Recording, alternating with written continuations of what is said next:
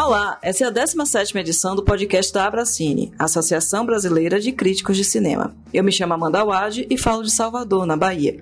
Comigo na apresentação do programa está o Renato Silveira, que fala de Belo Horizonte. Tudo certo aí em Minas, Renato? Olá, Amanda, tudo bem por aqui? Espero que com todo mundo que nos escuta também.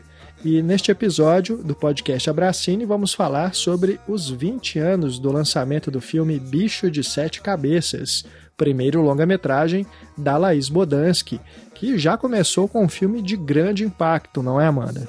Com certeza, Renato. Né? Bicho foi um marco na carreira da Laís e também do cinema nacional. Um filme que circulou por festivais internacionais e chamou a atenção para a cineasta, que apesar do sucesso na obra, não produziu muitos longas até o momento. Para conversar sobre esse tema conosco, os colegas da Bracine convidados para esse episódio são a Bianca Zasso e o Daniel Oliveira. Lembrando que eu, Amanda, também estou no site Cine Pipoca Cult. O endereço é cinepipocacult.com.br. E você, Renato, onde os ouvintes podem também te encontrar? Eu estou no site Cinematório, no endereço cinematório.com.br e na Rádio Inconfidência, que pode ser sintonizada aqui em BH e também no site inconfidencia.com.br. Antes de começarmos a nossa conversa, lembramos a você que nos escuta que o site da Abracine reúne links para você conhecer o trabalho de todos os associados e associadas.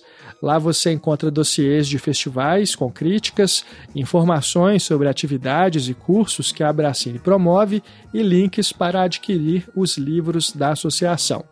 Fica o convite para fazer uma visita no abracine.org, lembrando Abracine com dois Cs. E agora vamos para o debate deste episódio. Então, nessa edição do podcast, vamos conversar sobre os 20 anos do lançamento de Bicho de Sete Cabeças, primeiro longa-metragem de Laís Boltanski. Vamos começar apresentando nossos convidados. Primeiro, vamos dar as boas-vindas a Bianca Zasso, que fala conosco de Santa Maria, Bem-vinda, Bia. Muito obrigada por ter aceitado o nosso convite e estar aqui conosco hoje. Fala um pouquinho sobre sua trajetória para que nosso, os nossos ouvintes possam te conhecer melhor. Amanda, briguei. Eu que agradeço esse convite, né? Já estava ansiosa aí. Quando será que eu vou participar do podcast de Abracine? E esse dia chegou, ainda mais com esse tema tão especial, assim, para mim, né? Bom, eu sou a Bianca Zasso, eu sou crítica de cinema, filiada à Abracine, também a, a que é a Associação de Críticos de Cinema do Rio Grande do Sul.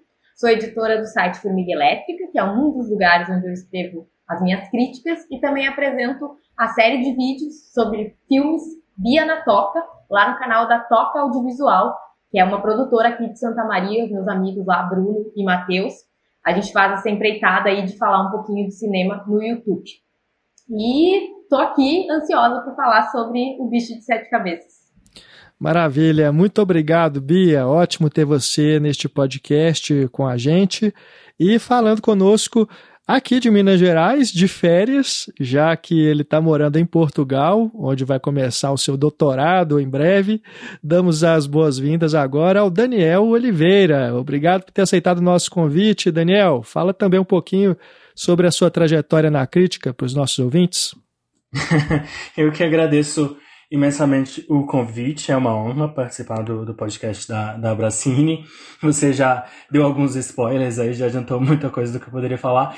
Uh, então, eu tava pensando que agora eu tenho, uh, eu acho que eu tô completando cerca de 17 anos uh, trabalhando, escrevendo como crítico. Eu comecei, acho que as primeiras coisas que eu escrevi foram em 2004. Um, enfim, já tenho uma trajetória, passei por internet muito tempo, escrevi para o Pílula Pop, que é um site que eu criei com, com amigos e colegas, escrevi no, no site por mais de 10 anos, editei o site por mais de 10 anos, um, já aí fui para fora, depois voltei de novo, aí fiquei 5 anos como repórter e crítico de cinema do jornal O Tempo, foi uma experiência super bacana também, e aí em 2018, né, terminou esse período lá no jornal, como o Renato já disse, aí foi eu fui para decidir fazer um mestrado em Portugal, né? Acabei de terminar meu mestrado em cinema lá em Portugal e o que tudo indica, sim, tô, tô prestes a começar essa empreitada do doutorado, doutoramento, como eles chamam lá na, na Lusitânia. Maravilha, Daniel. Bom tê-lo aqui também. Né, vindo, vindo, diretamente das terrinhas, casou né, perfeitamente com, a, com, as suas férias, então tá ótimo. Então é isso, gente queria começar né, falando, porque assim, 20 anos do lançamento do de Sete Cabeças, né, o lançamento oficial foi em, em 2001, e aí eu queria começar fazendo esse túnel do tempo, né, se vocês lembram da primeira vez que vocês viram, assistiram ao filme, e como foi essa sensação, falasse um pouquinho sobre isso. Pode começar, Bia. É, bom, eu também estou fazendo, eu tô fazendo meu mestrado né? E é sobre, na verdade, eu estou pesquisando sobre cineclubes, né? E durante as pesquisas do cine, sobre o cineclube Unifra, que foi um cineclube que, no qual eu trabalhei por mais de cinco anos, assim, onde eu fui voluntária, aprendi, comecei na crítica de cinema também por essa atividade cineclubista, eu me lembrava, assim, que a minha primeira sessão do Bicho de Sete Cabeças tinha sido dentro do cineclube. Uh, mas eu não lembrava direito o ano, uh, tipo, em que, em que situação eu estava, assim. Eu tinha uma lembrança boa daquela sessão, mas eu não lembrava direito. E durante as pesquisas do material histórico, eu acabei achando né, um texto falando sobre essa sessão. Então, digamos que eu, a minha memória foi reforçada aí pelos arquivos do meu projeto de, de dissertação. Foi em 2007, né? Essa sessão do Bicho de Sete Cabeças dentro do Cineclube, ela estava num ciclo que a gente nomeou de anormalidades. A gente passou filmes que falavam de, de alguma forma da loucura, né? Mas que loucura é essa, né? Não só a loucura uh, da pessoa com transtornos mentais, mas da loucura que às vezes uh, existe em cada um de nós, né? E como ela é interpretada pelo mundo. Essa era a nossa ideia. Por isso que a gente abriu o ciclo com o bicho de sete cabeças. Então, em 2007, fazia, digamos, pouco tempo que o filme tinha sido lançado, e ele ainda rendia muito assunto, né? E eu me lembro, assim, que a gente fez junto, paralelo a essa exibição, uma campanha de arrecadação uh, de mantimentos, uh, material de higiene, para a ala psiquiátrica do hospital universitário da cidade, que estava numa situação bem complicada na época, então a gente resolveu, já que a gente estava falando de loucura dentro do ciclo, né, também alertar para essa questão. Então tinha uma questão social ali dentro da sessão do bicho de sete cabeças. Isso ficou marcado assim para mim. Mas eu lembro que a primeira vez que eu vi o bicho de sete cabeças, por ter sido no cineclube, por ter sido numa tela grande assim, é, eu acho que o impacto foi muito grande. Primeiro porque eu era ainda uma estudante de jornalismo, muito jovem, e que vi várias vezes, assim, ao longo da minha vida, eu vi na minha família, conhecidos e tal, pessoas que tinham sido internadas em alguma dessas instituições, assim, é, que às vezes são chamadas de manicômios, às vezes tem um outro nome, né? Mas eu vi isso ao longo da minha vida e quando eu vi na tela, porque assim, a gente escuta as histórias, né? Ah, as pessoas foram para tal lugar, mas você não sabe o que acontece dentro desse lugar. E eu acho que o bicho, o grande impacto primeiro, assim, foi ver aquela situação, né? Então, assim, um cara jovem, um adolescente, um, jovem adulto, né? Uh, que tem problemas com os pais, como tantos de nós temos ou já tivemos, e por conta de um baseado, ele tem a vida dele transformada de uma forma absurda, né? Então, assim, um pai que não sabe lidar com algo que encontra na mochila do filho, que não consegue um diálogo e que acha que isso tem que ser tratado é, de uma forma um tanto radical, né? Assim, a história já começa uh, nos pegando, sabe? Porque, de certa forma, a gente fica pensando é, o neto, qual é o sofrimento do neto, mas também qual é o sofrimento desses pais, sabe? Que não conseguem travar um diálogo e que acham que as coisas têm que ser resolvidas pelos outros. Eu acho que esse foi o grande impacto na época, assim, quando eu assisti, porque, enfim, eu não era mãe nessa época, mas eu me me enxerguei mais no personagem do, do neto, né? Então, assim, eu não tenho diálogo com os meus pais, meus pais, para resolver os meus problemas, passam eles adiante, né? Terceirizam esse problema, entre aspas, que eles encontram em mim, né? Acho que foi esse o grande impacto, assim. Na revisão eu já captei outras coisas, mas o primeiro impacto foi justamente isso, né? Um rapaz que, por conta de uma atitude que ele toma, a vida dele vira de ponta cabeça, né? Ele passa, enfim, ele tem a sua alma colocada em, em questão ali por conta de uma escolha dos pais, né, que não coube a ele, ele foi mandado para aquele lugar e lá dentro que ele encontra, né, e como isso modifica ele, não só fisicamente, né, mas principalmente dentro de si, né, a alma dele. Eu, sempre vejo esse filme assim, eu acho que a, a Laís consegue mostrar pra gente o que, que o Neto sente por dentro, né? Claro que tem uma questão física muito forte ali do Rodrigo Santoro, mas eu acho que ela mostra o que ele sente por dentro, sabe? Como ele está dentro daquele lugar, mesmo que ele saia dali, é, a transformação é mais interna do que externa, sabe? Esse é o impacto, assim, eu acho que o bicho deixou em mim, pelo menos dessa sessão de 2007. Então, eu tava tentando lembrar que quando eu vi o filme pela primeira vez, eu não tenho uma data exata, mas eu sei que uh, foi com certeza ali no começo da minha. de quando eu tava na faculdade. Foi. Eu não vi o filme no cinema, eu morava no interior, então eu vi o, filme, vi o filme em DVD. É, provavelmente foi por volta de 2002, eu acredito, ou 2003. É, eu tinha acabado de entrar na faculdade e, e eu lembro que, é, que foi bem nessa época porque foi quando eu comprei meu primeiro aparelho de DVD. Eu entrei na faculdade, comecei a trabalhar, tinha tra consegui um emprego, enfim, uma fonte de renda e tal, e comprei o aparelho de DVD, que era, enfim, né, um, um eletrodoméstico muito quase de luxo naquele momento, assim. E eu morava em frente, eu morava em Belo Horizonte, eu morava em frente a uma, uma locadora, que é uma das grandes locadoras, né, da, da época que existiam as locadoras ainda, que era Arte Vídeo, que era uma locadora com um, um catálogo incrível ali na Savassi, em Belo Horizonte. E eu pegava muitos filmes ali todo fim de semana, que eu podia, assim, eu pegava, sei lá, alugava cinco, quatro, cinco, seis DVDs ou até mais, assim.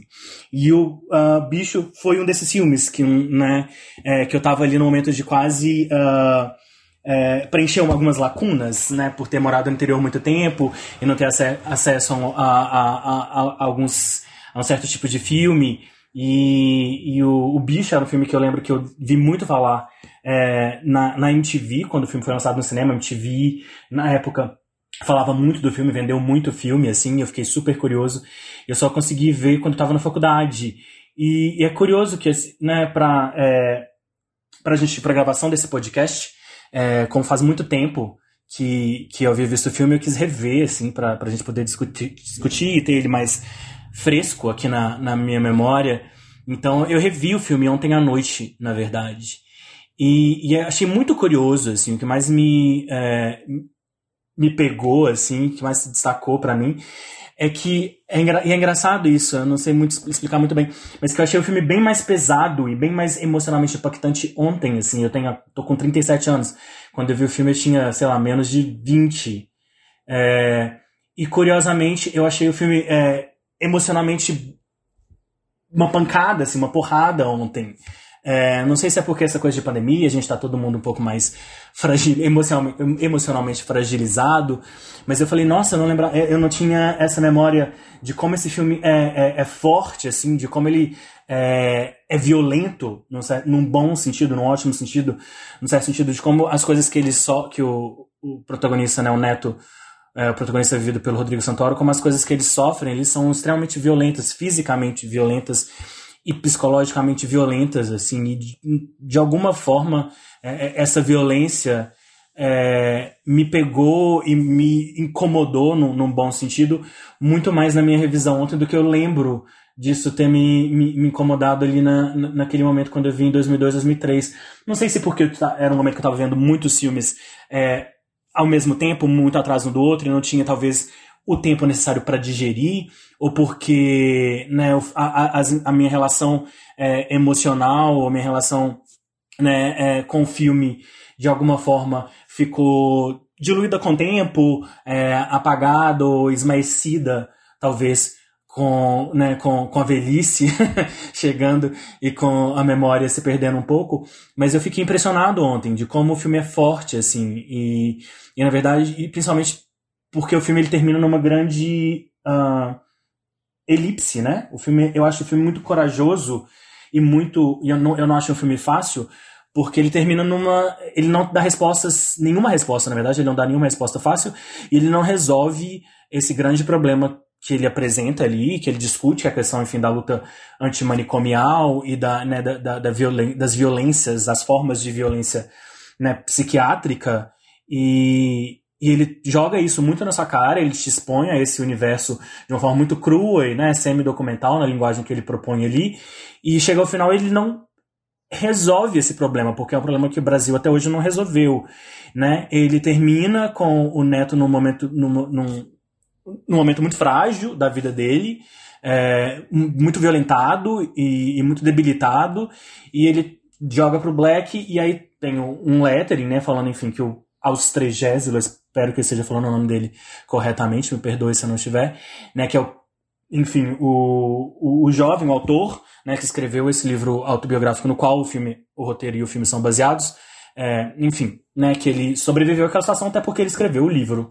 Então a gente sabe que de alguma forma ele sobreviveu aquilo ali. Então isso, de alguma forma, um pouquinho que seja, oferece alguma espécie de, de, de alívio né, é, para essa ferida que o filme abre. Mas a gente não sabe como que isso aconteceu, porque na verdade o filme e a história, o Neto, que é o personagem ficcional, né, que o filme constrói a partir dessa história desse livro, né, semi ou autobiográfico, é, o Neto termina no fundo do poço, assim, né? E, e, é, e essa é uma coragem, a ousadia do filme, e eu acho que a Laís é, faz corretamente de não resolver porque é uma, enfim, uma, uma situação e uma questão que o Brasil, né, em que a, a psiquiatria e a medicina, enfim, a nossa sociedade ainda não, até hoje, 20 anos depois, mais de 20 anos depois, ainda não resolveu. Então é isso que mais me, me, me pegou, assim, eu acho. É, eles ficam, eles tão, termina literalmente na beira da estrada, né? Aquela, e a imagem que eu acho que é legal que Bia traz, dessa coisa do, do, olhar o pai também, o pai que não sabe lidar com esse filho, porque é isso, a, a, me, marca, me marcou muito a expressão do Otton Bastos, né? Ele meio que é, totalmente ele está também totalmente derrotado ali naquela situação, vendo o filho e ao, ao que ele submeteu o filho, né? Eu acho realmente é bem impactante. Eu lembro, inclusive, quando, quando eu assisti, é, minha mãe né, ainda era viva e ela, é, ela era psiquiatra. E aí ela fala, e a gente discutiu muito, depois ela me deu uma, uma semi-aula depois do filme sobre essa questão, porque era a questão dos manicômios que estavam sendo discutidos até, e que agora quiseram voltar, né, com essa lógica. Então é uma questão que, que não está bem resolvida e que nunca, nunca esteve né, na humanidade. A gente, de alguma maneira, quer, quer esquecer o problema ali trancado no, nos manicômios. E como Bia disse, no caso do, do, Neto, nem era isso. Ele só estava com baseado. Né? É uma história que realmente nos impacta. Não, se a gente for pensar, né, essa questão ela é tão antiga que o primeiro filme do Elvésio Raton, que é um documentário de 1979, chama-se Em Nome da Razão, Está até disponível nos streamings aí, eu vi esses dias. É um filme que também lida com essa questão né, da, da situação dentro do, das instituições psiquiátricas, né, e que trata aí de uma denúncia e que faz coro a esse movimento da luta antimanicomial. É um filme feito aqui em Minas, é, no Hospital Colônia de Barbacena, e recomendo fortemente. É, traz ali cenas muito fortes, né, mas já ali em 79 eu estava tratando disso. Então, assim, quer dizer, são décadas, né, desde esse filme do Raton até esse da Laís, e hoje ainda, como o Daniel disse, é uma questão que ainda está aí sendo pautada, sendo é uma luta, né, constante para que é, os governos, né, tenham é, sensibilidade para lidar com essas instituições, para que essas pessoas não sofram tanto, né? Realmente é uma questão muito aflitiva. Eu também assim me solidarizo demais com essa causa e é, eu assisti ao filme bem assim no, no, parecido com, com a experiência do Daniel. Eu também estava ali na, no meio da minha faculdade, na verdade. É, eu já estava ali mais ou menos era 2001, né? O filme foi lançado comercialmente em 2001, então realmente estava bem no meio do meu curso de jornalismo. É, e eu lembro muito bem assim, de ver no cinema e ficar bem impactado também com, com a história e com a forma como o filme mostra isso para a gente. Então, eu queria aproveitar é, e pegar o gancho no que a Bia falou lá atrás, dessa experiência dela ouvir essas histórias e depois ver o filme, como que essa estética documental, o uso dessa linguagem, né, com câmera na mão, é, essa o uso dos atores né, ali no, na, nas cenas dentro das instituições psiquiátricas, porque dá muita impressão de que são internos mesmo, mas são todos atores. Né? Foi um trabalho muito bom também de preparação de elenco que a Laís fez com o Sérgio Pena, que é um dos grandes preparadores de elenco que a gente tem no Brasil. Então, Bia, fala um pouquinho para a gente assim o que é que fica, né? O que, é que te pegou, na verdade, na época de quando é, você assistiu ao filme, dessa estética documental, e revendo agora se ainda funciona para você. É muito bacana você falar, falar disso, Renato, porque assim, eu é, na revisão ficou claro, né? A gente já sabe, são atores e tal. Essa questão, assim, não, digamos que eu dei uma, passei um pouco por cima, mas eu lembro que na primeira vez que eu assisti ao filme, é, várias pessoas na saída do, da sessão do Cineclube, isso eu tenho muito claro, assim, pessoas se perguntando se aquelas, aqueles personagens, aquelas pessoas que estavam ali dentro das cenas no, na, na clínica, né, eram realmente internas ou se eram atores, né, porque, enfim, nem todo mundo conhece todos os atores do cinema brasileiro, né, e as pessoas se perguntando, será? Será que é? Será que não é? Então, assim, o primeiro impacto, né, essa, essa coisa que a, a gente vê uma preocupação da Laís, que a gente entrasse naquela clínica e a gente realmente pensasse, estamos dentro de uma clínica psiquiátrica e essas pessoas que estão aqui existem de verdade. E sim, elas existem, né? Provavelmente a, a Laís fez uma grande pesquisa, todo o elenco deve ter feito cada um a sua, assim, para construir os seus personagens. E eu lembro do impacto, principalmente visual, porque aquela cena, eu acho que eu, eu, não lembro em que parte mais específica assim do filme, mas tem uma cena que o Neto, logo o Neto chega, né, enfim, ele to, começa a medicação, né, toda que ele vai entrando numa uma outra vibe, né, ele vai sendo dopado, mas quando ele ainda está neto, né, digamos que ele está ainda íntegro de quem ele era lá fora, e ele começa a observar as pessoas, a primeira reação no olhar dele é medo, né? Então assim, quem são essas pessoas, né? Porque querendo ou não, se cria essa atmosfera, né, da pessoa que está numa clínica psiquiátrica, que ela é uma maluca, que ela pensa que ela é Napoleão, umas coisas assim. Querendo ou não, são, são estereótipos, né, que se criam aqui fora e que muitas pessoas ainda acreditam neles. E quando ele chega lá, a gente vê que ele está com medo daquelas pessoas, porque ele não sabe, não sabe se aquelas pessoas estão fingindo, são assim mesmo, né, se, se o que elas estão falando é real ou é coisas da cabeça dela. E eu lembro do olhar de medo do Neto nessas primeiras cenas. A partir do momento que ele começa a ser medicado e tal, a gente percebe que ele meio que entra, se, se transmuta ali e fica fazendo parte daquele grupo, né? Até porque ele constrói amizades lá dentro, né? Da maneira dele, mas constrói. Mas esse impacto, sabe? De, de você olhar e você saber que sim, aquelas, aqueles personagens existem. E o modo como a câmera é colocada, o modo como os atores é, trabalham para a câmera é muito forte. Isso continuou forte para mim, apesar de eu saber, né? Tu já tem na cabeça, assim, não, são atores mesmo, mas é muito impactante. Eu acho que, por, por exemplo, para um jovem espectador assistir pela primeira vez o Bicho de Sete Cabeças hoje, eu acho que ele ainda tem um impacto muito grande. Por mais que a gente saiba que existam outros filmes que trabalham com essa estética documental, eu acho o bicho visceral, assim, sabe?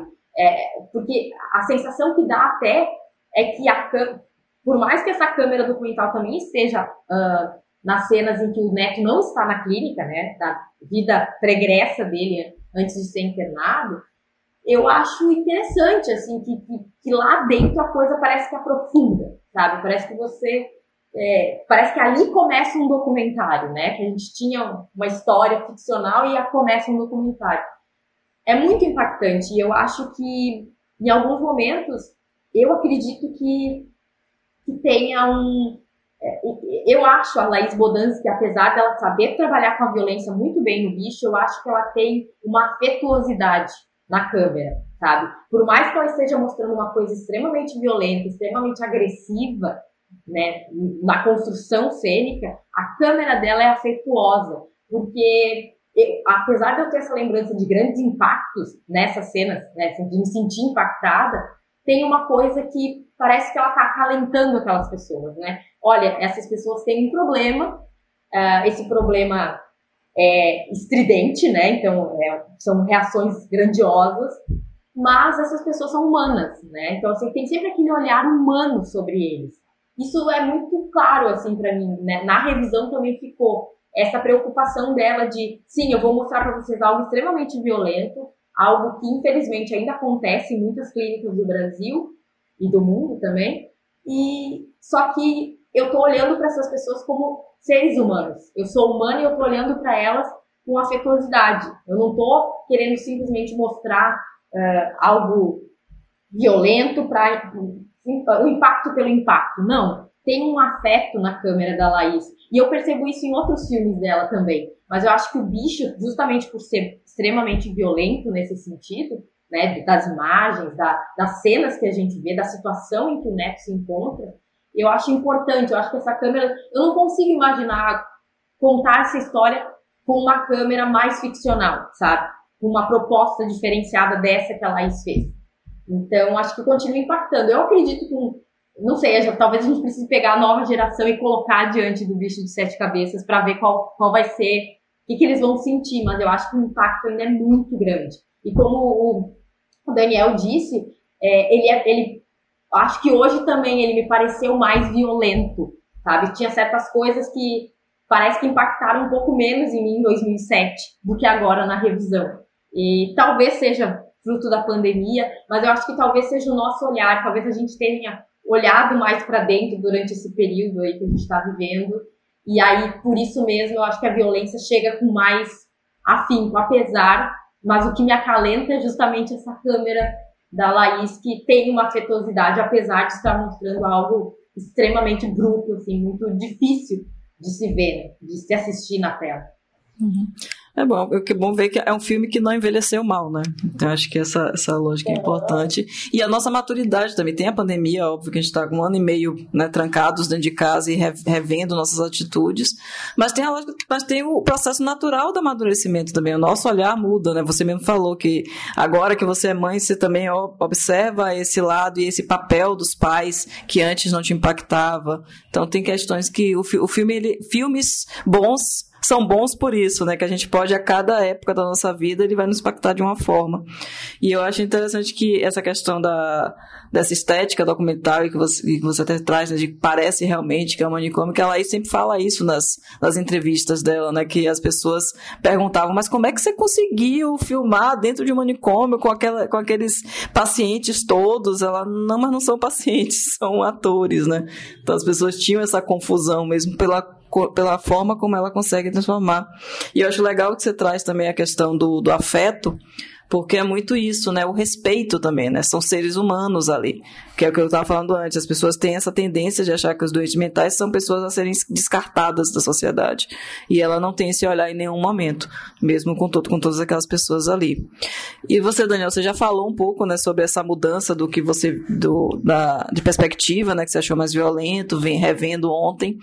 E, mas essa questão da estética também, da mental que, que, que Renato traz, o que, é que você pode acrescentar, o que, é que você percebeu? Ainda mais está mais fresco ainda para você. Então, eu acho é, interessante e curioso né, essa questão do. Uh, que eu também citei, o Renato citou, a Bia citou, que essa questão do olhar documental, né, é, da câmera documental, uma linguagem, de certa forma, documental, assim, que leva é, uma boa, uma significativa parte do público a realmente acreditar que aqueles é, atores que estão ali realmente são pacientes, né, é, de institu instituições mentais, é, eu acho que isso, é, para mim, assim, é graças ao que, para mim, na minha opinião, é, é um dos maiores ou o maior uh, mérito, o maior talento, a maior qualidade da, da Laís como realizadora, como cineasta, que é um cuidado muito uh, é, específico que ela tem e, e muito, é, ela é muito cuidadosa e ela tem um talento muito grande é, no aspecto dramaturgico dos filmes dela. Assim. Eu acho que a, a, a Laís é, ela é uma grande uh, dramaturga, assim, desde o trabalho né, de roteiro dela, né, que é claro sempre foi em parceria com com Luiz Bolognese, que também é, enfim, né, parceiro, marido dela, mas desde o trabalho do roteiro até a direção dela de atores, ela é uma grande, ela é uma excelente diretora de atores, assim. Eu acho, é, é, na minha opinião, a, a Laís Bodansky é, é, uma, é uma das grandes, uma das mais talentosas cineastas né, brasileiras assim do, do pós-retomada, vamos chamar assim, dos últimos 20 ou 20 e poucos anos, 30 anos talvez.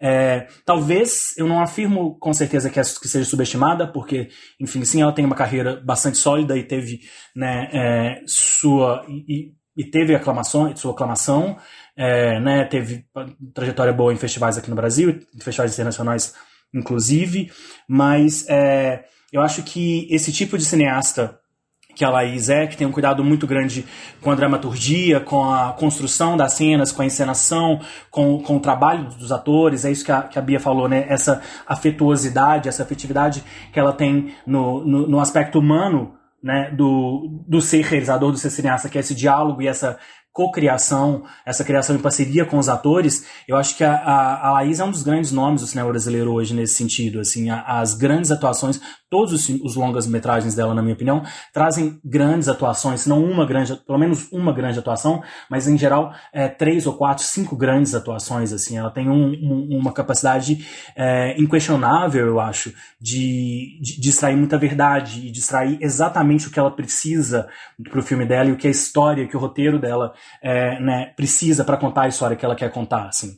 Né, isso tem o, claro, o, Santoro, Rodrigo Santoro e o, o Otton Bastos e também a Cássia Kiss, né, no papel muito é, pontual, mas muito fundamental ali do Bicho de Sete Cabeças, mas também tem isso no Chega Saudade, aquele elenco né, é, coletivo impressionante, tem o, o, o, o, aquele adolescente que eu não vou lembrar o nome agora, mas que interpreta o Mano no, nas melhores coisas do mundo, e agora recentemente como Nossos Pais, com a Maria Ribeiro, né, o Paulinho Vilhena, aquele elenco incrível, assim, é, eu acho que a Laís, ela é herdeira, ou, não, não, vou falar herdeira, que parece que ela deve alguma coisa para alguém, mas eu acho que ela está inscrita numa tradição de, de, de, cineastas brasileiros que são grandes dramaturgos, assim. Para mim, um dos grandes exemplos disso, o maior exemplo disso, é o Leon Hirschman, que é um dos meus cineastas brasileiros favoritos, mas a gente tem também o Jorge Furtado, assim, que são diretores que nunca, eles não é, ignoram de forma nenhuma o aspecto visual, o aspecto audiovisual dos filmes, né, o, a montagem, né, e a câmera do, do Bicho de Sete Cabeças são fundamentais para o ritmo e para o impacto, né, como eu falei agora há pouco, que o filme tem, mas que, para além dessa, de pensar essas questões, é, vamos colocar assim, essencialmente ou mais diretamente técnicas, é, a, a Laís, ela é parte desses diretores, para mim, desses cineastas, que tem um cuidado, um apuro, com, com a encenação e com essa parte humanista, né, mesmo, da realização cinematográfica, que é, que é esse trabalho de, de encenação e com os atores, assim. Eu sou é, um grande, grande, grande fã é, dela nesse sentido, assim. E, né, finalizando Sim. esse pensamento muito longo, eu acho que é isso que, que no caso específico do Bicho de Sete Cabeças, é, é, no melhor sentido, talvez engana as pessoas, né? Porque claro que a gente sabe tem ali o, o Gero Camilo, que naquele, era uma revelação do filme, ninguém conhecia o Gero Camilo, mas tinha o Caco Siocler, que aí sim já era um ator mais conhecido ali na época, né? Tem o, além dos pacientes, tem também o Jairo Matos, que era um, tem uma excelente performance ali como, como um dos enfermeiros do primeiro né, hospital da primeira instituição que o Neto é, é internado, assim, é, são papéis que eles não têm muito tempo, eles não têm muito espaço para desenvolver um, um, um, personagem, um arco específico ali. Mas a Alice tem, é, tem um trabalho tão. É, um olhar tão cuidado, como a Bia colocou para eles, assim, ela tem um olhar tão humanista é, para cada um desses seres. Eles não estão ali como ferramentas para avançar uma história, eles não estão ali para explicar o que está acontecendo, eles estão ali para para ilustrar e para compor esse cenário bem macro, né, bem maior do que a, a, simples história do, do Neto ou do Austregésilo que, que, a, que, a, que a Laís está tá tentando construir ali com o filme. Né? Eles são fundamentais ali é, nesse, é, nesse aspecto documental mesmo, né, como a gente está colocando aqui, mas é, construído e elaborado e desenhado, né, criado é, essencialmente de forma ficcional, assim, né, e, e, eu acho que esse talvez seja, na minha opinião, o grande talento da, da Lais Bodansky. Sim, sim, é, eu, eu concordo com você, Daniel. É, eu, eu não gosto, assim, de pensar é, em herança de DNA cineasta, porque a, a Laís é filha do Bodansky pai, né, que também tem aí uma tradição documental né, no cinema brasileiro. O Jorge Bodansky, diretor, co-diretor de Iracema, uma transamazônica, né, um grande filme aí da, da nossa filmografia.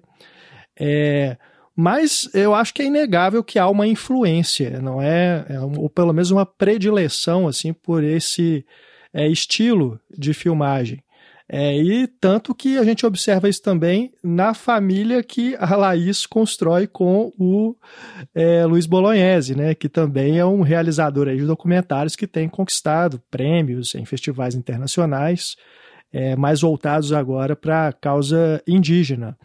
É, mas voltando para o bicho de sete cabeças, é curioso a gente pensar também nessa questão desse realismo que ela busca com essa linguagem, que apesar de trazer sim para a gente essa impressão de que as coisas que estão acontecendo ali é, são registros documentais, que os atores são pessoas que estariam, é, seriam internos da, daqueles hospitais, é, mas ao mesmo tempo que a gente tem essa dimensão, a gente observa que o filme também é repleto de intervenções que são é, totalmente ficcionais, né, que dão para a gente claros sinais de que a gente está vendo uma ficção. É, a gente tem os jump cuts, por exemplo, para citar aí uma coisa da montagem, mas tem também aqueles momentos em que ela usa umas artes, né, umas imagens para poder representar é, o que o neto está lembrando do pai esbravejando com ele. Então aparece ali umas, umas artes, né, como se fosse uma imagem, os fotogramas do filme estilizados, animados, para poder representar isso que está passando na cabeça é, do neto, né? como se fosse uma pane que dá ali no momento que ele está internado. É, e tem também uns contrastes que é, a Laís faz na fotografia para poder diferenciar o mundo externo desse do, dos hospícios, não é?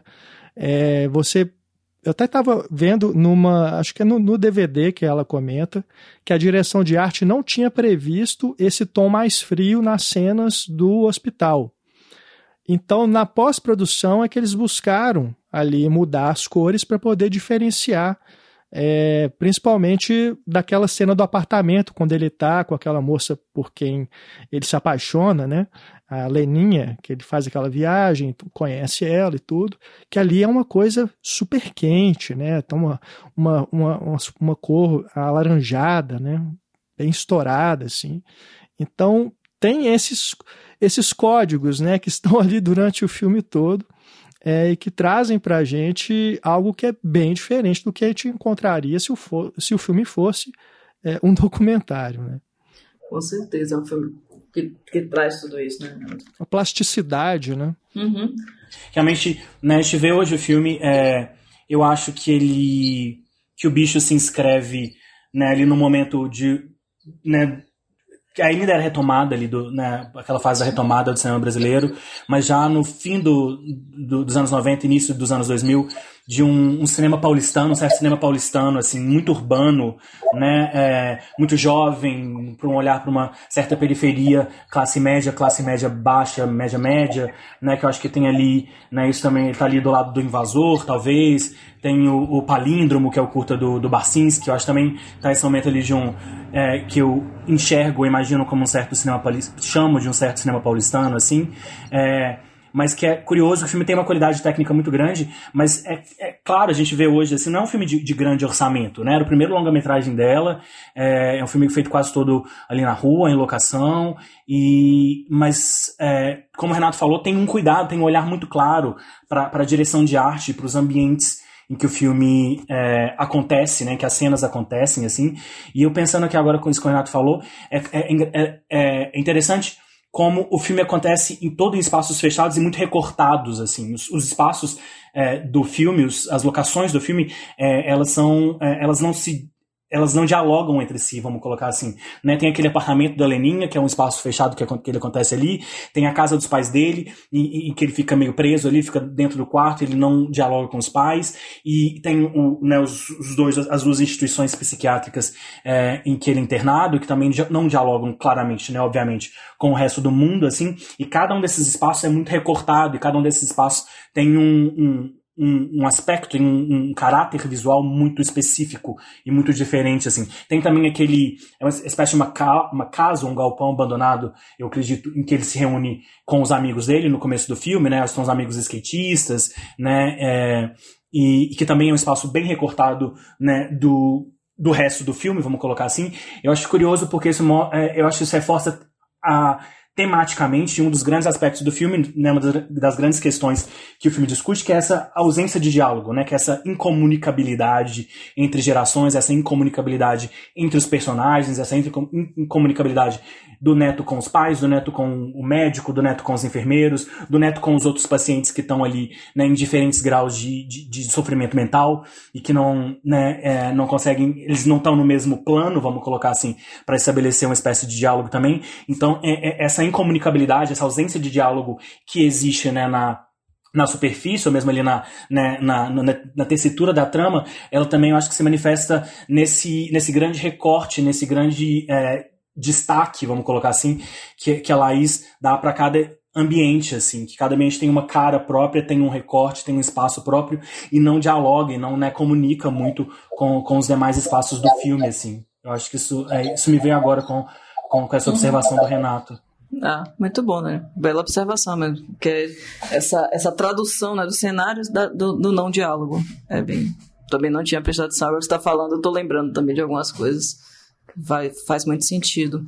E aí, pensando, pegando também no que você fala sobre a questão da retomada, esse momento né, do, do Brasil, já pode chamar até de uma, um início de segunda, tempo, segunda fase né, dessa retomada, a gente está já num processo de, de produções já começando a crescer.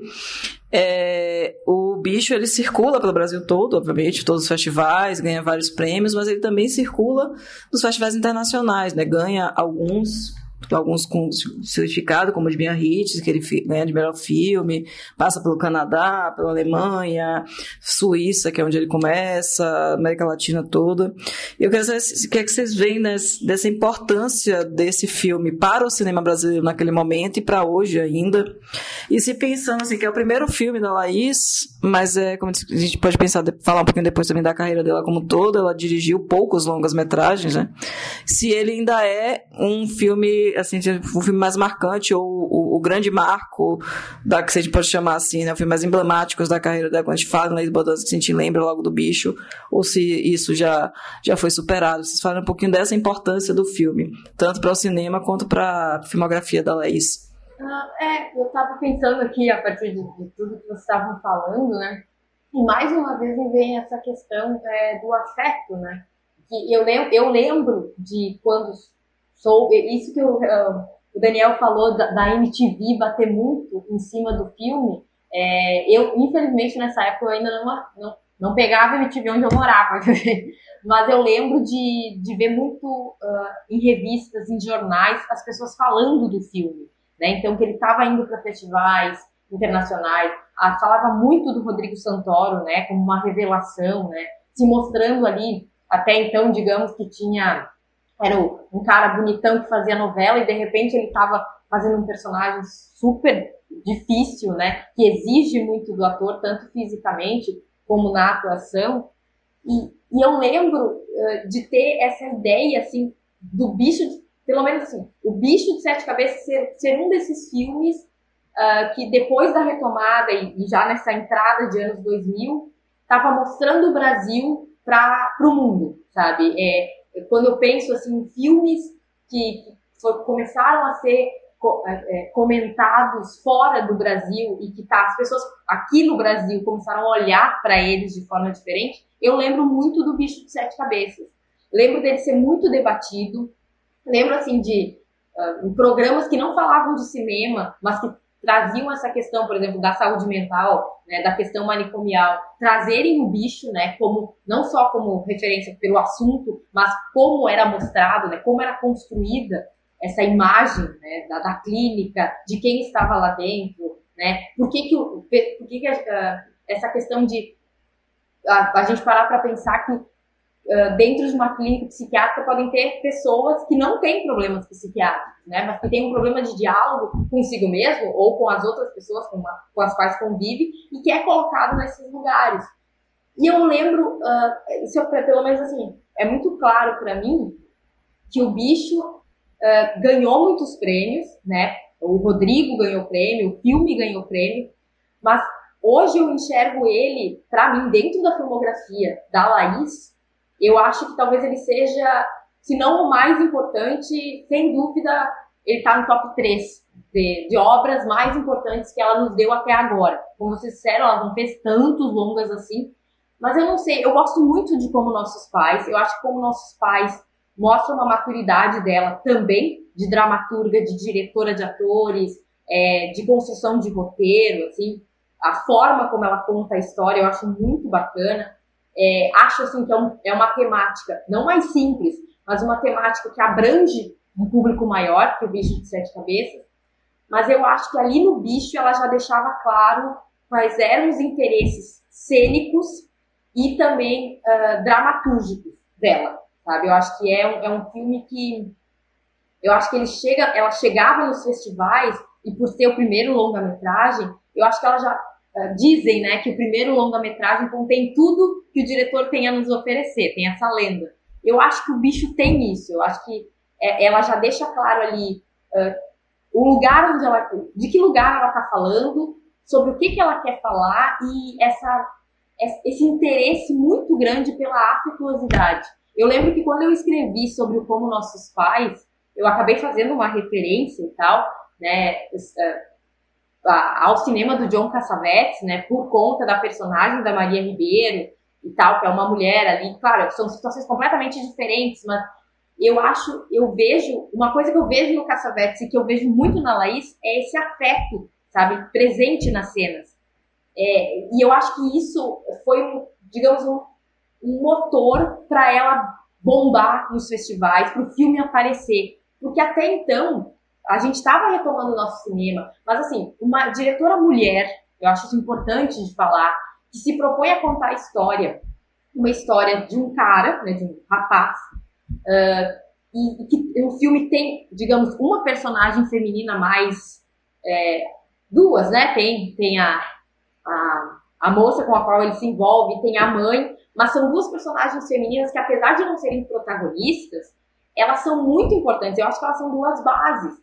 Né? Quando o, o Renato reforçou ali a, a, a, questão da fotografia ser mais quente na, nas cenas com ela e tal, eu acho isso muito importante porque ali mostra que o Neto é um garoto que tem afeto, que tem amor, que, que quer interagir com as pessoas, ele quer trocar com as pessoas. Só que nem todas as pessoas o entendem, né? E aí essa incomunicabilidade fica mais clara, né? E eu acho que isso fica o filme, eu acho que o grande mérito, eu acho que o filme chamou atenção nos festivais, ganhou esse tanto de prêmio, porque ela deixa muito claro quem ela é como diretora e como pessoa, sabe? Então, assim, olha, eu vou contar a história de pessoas, pessoas que têm seus percalços, que têm seus tropeços, mas essa, esse é o cinema que eu quero contar. Se a gente for ver a filmografia dela, é toda focada em pessoas, né? Então, assim, é, é o bairro do Chega de Saudade, é o adolescente, né, de todas as coisas do mundo, é, é o neto no bicho de sete cabeças, né? É aquela família, aquela mulher com problemas com o marido, com filhos, com a mãe, com o pai. Então, assim, ela fala de pessoas e eu acho que o bicho, ela deixa muito claro, apesar de ser talvez o mais violento, ter questões violentas, né, mais do que os outros filmes que ela produziu depois, eu acho que ele deixa muito claro quem ela é como diretora. E eu acho que isso para os festivais deve ter acendido aquela luzinha. Vamos prestar atenção nessa mulher, porque ela tem muito a dizer. Né? E eu acho assim, para mim, pensando assim, olhando o cinema brasileiro, né? Ah, quais filmes mais importantes? Eu acho que se eu fosse fazer uma lista, eu sei que listas são sempre injustas e que às vezes a gente faz no calor da hora e faltam coisas, né? Ou sobram coisas. Mas eu acho que o Bicho de Sete Cabeças não escaparia de uma lista minha de filmes importantes do cinema brasileiro, sei lá, a partir dos anos 2000. Eu acho que ele não, ele não pode ficar de fora, porque não só pelos prêmios, não só pela importância dele, né, de ter, das pessoas irem ao cinema assistir o Bicho de Sete Cabeças, eu lembro, assim, de reportagens que as pessoas estavam querendo assistir o filme, né, não teve um grande, digamos que assim, a bilheteria não foi avassaladora, mas teve uma procura. Então eu acho que é um, eu acho que é um marco, eu acho que é um filme que mostra quem a Laís é, e eu acho isso importante quando, pelo menos quando você faz uma curadoria de festival, acho que sempre você pensa nisso, né? Ah, ainda mais um primeiro longa, assim. Quem é essa pessoa? Quem é esse diretor? E eu acho que ela deixa muito claro ali que histórias ela quer contar, né? Ela pode até mudar de lugar, ela pode até optar por temas mais ou menos impactantes, mas ela diz a que veio. Né? Eu gosto, também, vou dizer que nem o Daniel, sou muito fã da Laís, porque o cinema dela me toca, e, mas não me toca no sentido assim, ah, que bonito. Não, me toca no sentido de a vida é assim mesmo, sabe? E por isso mesmo ela fica na tela, ela parece que fica mais é, iluminada, sabe? Porque a gente, se a gente for olhar para nossa vida, tem questões que estão ali nos filmes da Laís, mas na tela parece que fica mais iluminado, assim. E eu acho que ela consegue trazer esse cotidiano para tela, fazer o seu cinema, ou seja, se preocupar com o audiovisual, mas também contar suas histórias. Eu, eu acho que o bicho, assim, nos, nos representou muito bem nos festivais, justamente por ter essa voz, essa voz muito bem marcada. Eu acho que a, a Laís é uma mulher que nunca, pelo menos até agora na carreira dela, ela nunca fugiu, né? Ela nunca se propôs, ah, vou fazer um negócio completamente diferente, vou fazer um filme completamente diferente do outro. Não, tem uma linha narrativa. Se a gente assistir talvez todos os filmes dela na sequência, a gente vai notar esse afeto, essa preocupação com os, os personagens como humanos e não simplesmente como peças para contar uma história. Então, eu acho super importante. Eu, eu acho assim, num top 10, com certeza o bicho de sete cabeças estaria. Talvez até no top 3 da minha vida, mas a gente muda bastante de opinião. Mas nesse momento, acho que até no top 3 do cinema brasileiro, ele entraria, pelo menos no meu. É, fazer a passagem aqui para o Daniel, só comentar algumas coisinhas é, em cima disso que a Bia já começou a dizer para a gente ter, né, uma fazer aqui um panorama maior sobre a obra da Laís e, claro, com o bicho de sete cabeças inserido aí. É, vocês estão falando de MTV, é, eu estou lembrando que o Arnaldo Antunes certamente teve uma grande influência nisso também, né, para o filme ser falado ali no, no canal porque ele é, é uma parte, as músicas do Arnaldo são parte do roteiro, né? O, o Luiz Bolognese disse que escreveu as cenas com as músicas do Arnaldo em mente e muitas delas influenciaram diretamente a forma como as cenas acabaram sendo é, realizadas. E tem inclusive o videoclipe da música Fora de Si, que a Laís dirigiu e que tem o Gero Camilo, né? Tem atores do filme ali. É um, é um videoclipe dirigido para funcionar como divulgação do filme também, né?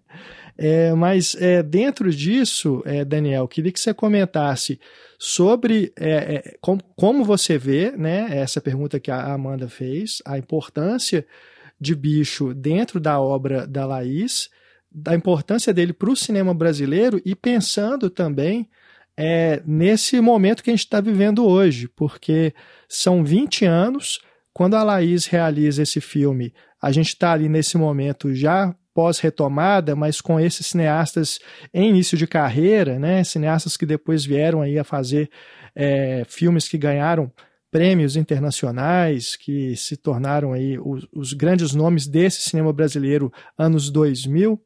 É, e hoje, como que os jovens cineastas estão é, trabalhando, né? Porque são situações, são realidades bem diferentes, né?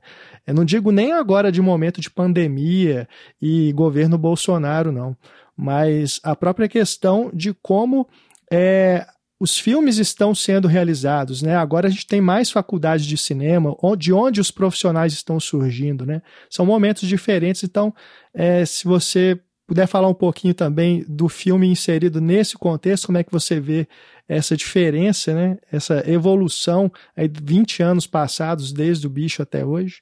É, Renato, eu tenho, eu tô aqui ouvindo vocês todos falarem, é, né, com ponderações super interessantes e, e pensando, é, né, como que, que, que eu poderia dizer, como que o, como que o bicho se encaixa nessa história, né, recente, vamos colocar assim, né, do, do, do cinema brasileiro, assim.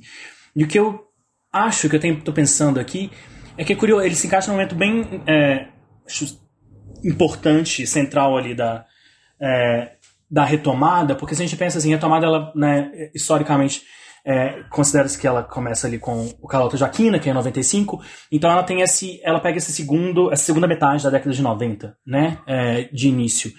E nessa segunda metade da década de 90, se a gente for é, avaliar, se a gente for né, olhar os filmes em conjunto, assim, eu acho que, que é um momento em que o cinema brasileiro ainda estava é, retomando com certos dedos, assim, e, e tentando retomar e, e, e, conquistar o público. É são alguns filmes que, né, seja, é, são muitas é, comédias, né, a gente pensar ali, tem até o, né, o Auto Compadecida, enfim, que não começou como é, cinema, mas enfim, então acho pro cinema, mas tem o Eu, Tu, Eles, né, e, e muitos filmes históricos também, né, desde o Carlota Joaquina, passando tem algumas adaptações do Essa de Queiroz, se eu não me engano, e, mas são filmes que, é, num certo sentido, eles são extremamente importantes todos, e todos têm os seus méritos, eu não tiro, né, o mérito de nenhum deles ali, foram fundamentais para que o cinema brasileiro renascesse naquele momento de extrema dificuldade, mas eles são filmes, eles que, de certa forma, eles são, é, qual seria a palavra eles tentam fazer um carinho no espectador, eles tentam tratar o espectador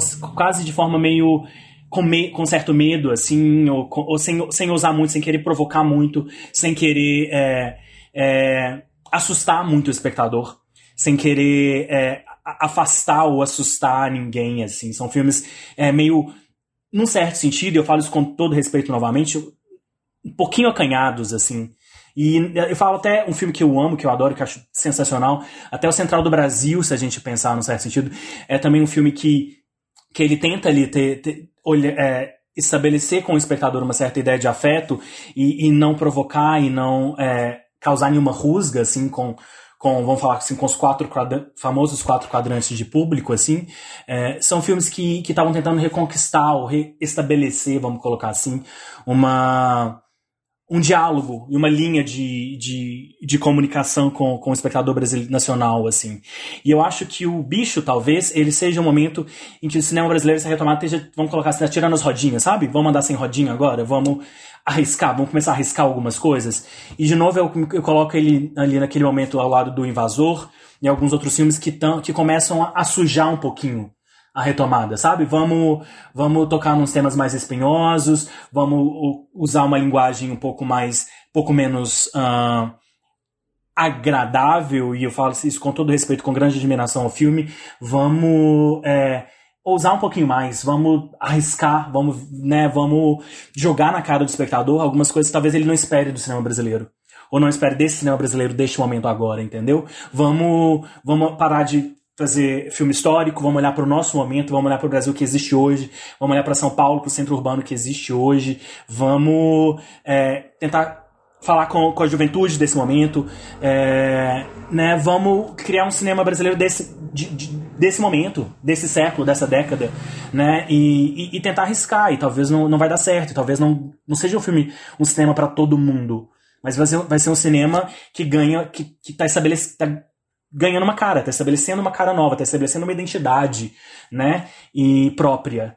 E, e eu acho que, que o bicho, ele tá ali, ele é fundamental, ele é central nesse momento, talvez, que é o momento que, ele, que o cinema brasileiro, a retomada, tá encaminhando pro Cidade de Deus, né, em 2003, que vai ser né, é, considerado hoje o fim da retomada, né? Então, é o momento que a retomada, né, ela tira essas rodinhas, eu coloco assim, e, e, e começa a abrir as portas, né, para um novo cinema, assim, para um cinema, né, com, com, com, uma cara nova, né, com, com, com riscos, que corre riscos, assim, com um cinema mais jovem, né, como o Renato colocou, desses cineastas jovens ali daquele momento, Laís, Beto Brant, né, Fernando Meirelles, né, viria assim, que estavam, que que, que começam né, a imprimir talvez a sua juventude, a sua ideia de juventude, a ideia de juventude que existia naquele momento, nesses filmes. assim Eu acho que o, o, o, bicho ele é muito icônico e é muito representativo, talvez, né, desse momento, vamos colocar assim, talvez de transição da, dali da retomada.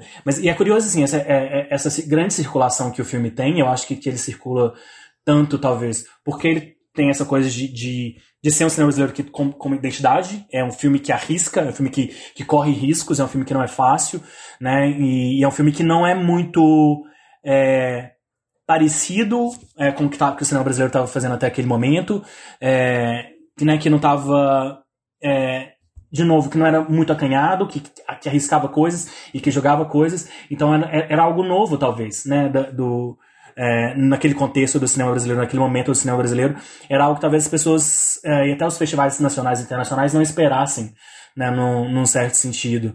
E, e, eu acho que a circulação tem muito a ver com isso, e curiosamente, assim, só um, um, um parêntese, é, um, um, comentário à parte, já tive o, o, prazer e o grande, grande, grande privilégio de entrevistar a, a Laís é, três vezes, eu acho, E, e teve uma dessas entrevistas que foi, enfim, para uma matéria que eu estava fazendo para o jornal, que era, acho que em 2014, 2015, quando estava essa conversa que, que enfim, ainda está em voga hoje, né, de mulheres, da presença feminina e da presença das mulheres no cinema e no cinema brasileiro, estava começando a ganhar né, espaço, assim, eu fiz uma matéria sobre isso, entrevistei a Laís, e ela me contou, né, que um desses, desses festivais, acho que foi um filme para festival na Itália, e, e ela sentiu ali esse impacto do que é ser mulher, do que é ser uma mulher diretora é, no cinema, nessa arte extremamente misógina e machista que é o cinema, né? Porque ela foi para o festival na Itália, apresentou o filme, é, teve debate, teve, enfim, coletiva, essas coisas todas de festival. E ela disse que nesse, durante toda essa passagem do filme ali por esse festival na Itália, é, os jornalistas, os críticos, enfim, os entrevistadores, eles sempre se dirigiam ao Luiz, ao Luiz Bolognese como autor do filme porque ele era homem, e não a ela, assim. Ela estava ali do lado deles, dois estavam, claro, dando entrevista e participando de debate juntos, né? E ele como roteirista, ela como diretora do filme, mas o, os jornalistas e, enfim, os debatedores, etc., sempre se dirigiam ao Luiz Bolognese, roteirista do filme com grandes méritos, claro, mas, enfim, roteirista e não diretor. É, dirigiam-se a ele, né, como autor do filme e, e não a ela, assim, né? Então, é, ela já começou a sentir ali naquele momento o que que significava, o que estava esperando, né, é, para a carreira dela ser mulher nesse nesse meio, né, né nessa é, nesse ofício tão masculinamente dominado, assim, tão e tão misógino em vários sentidos, é, né, que é, que é o cinema.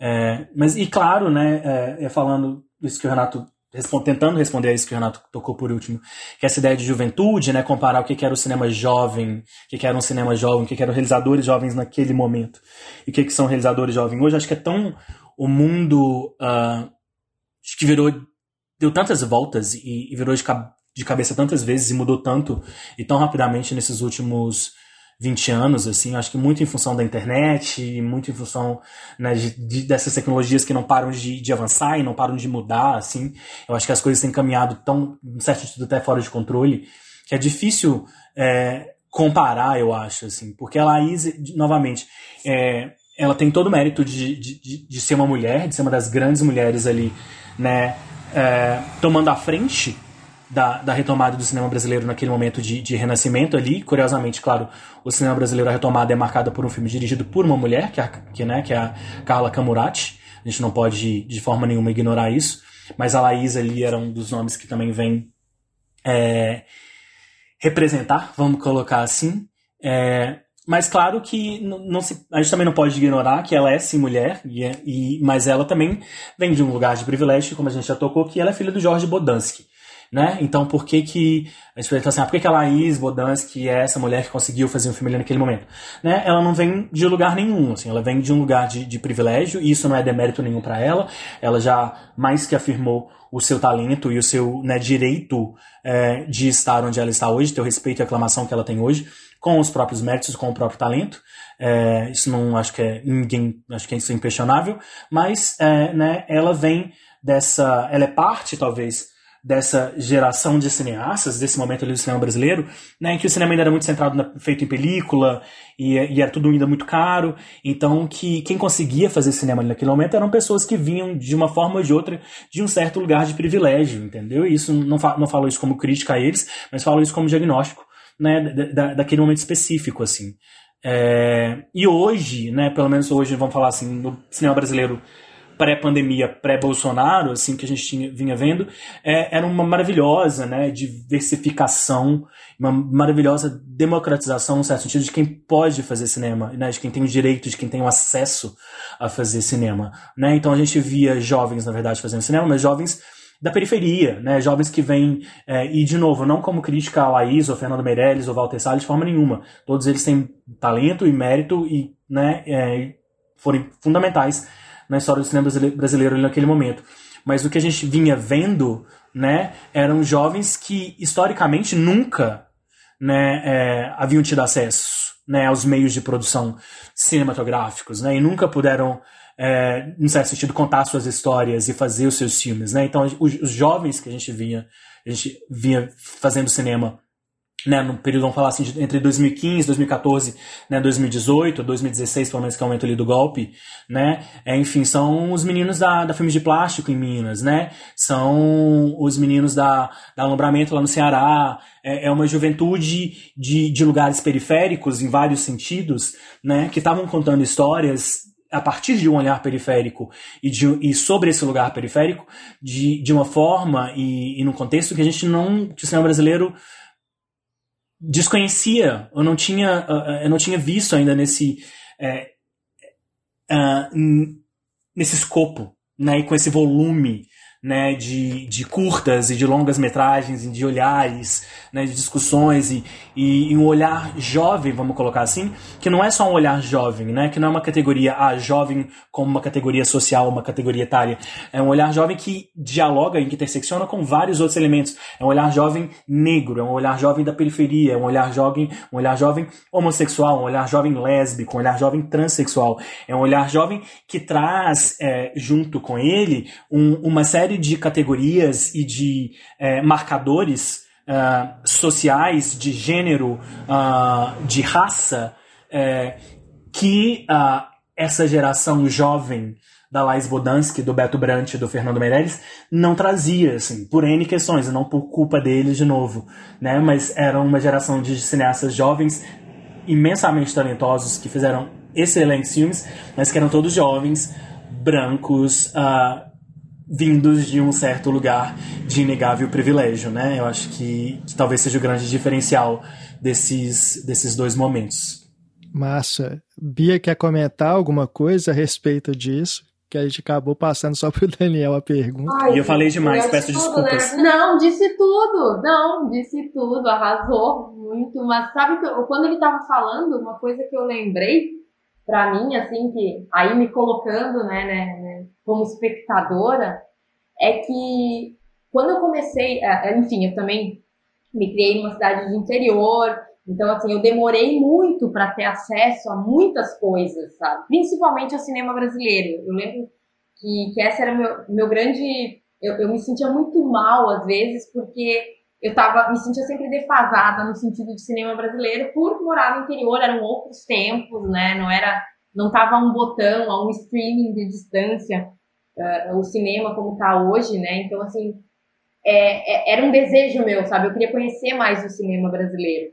E, com certeza, quando os meus primeiros uh, contatos foram justamente com esse cinema feito por essas pessoas, né? Que estão num lugar de privilégio, a própria Laís, sabe? Então, assim, eu, eu, eu, eu era uma jovem do interior, então, assim, assistir o Bicho de Sete Cabeças sobre São Paulo, eu tenho certeza que a visão que ela tem de São Paulo é completamente diferente da minha, né? Então, de certa forma, é, esses primeiros filmes, né, essa, essa primeira leva de gente jovem do cinema brasileiro, que o Daniel definiu muito bem, assim, é, nos vendeu um olhar é, uma visão de mundo, mais com, é, assim, ó, um, um, posicionamento diante do mundo muito específico.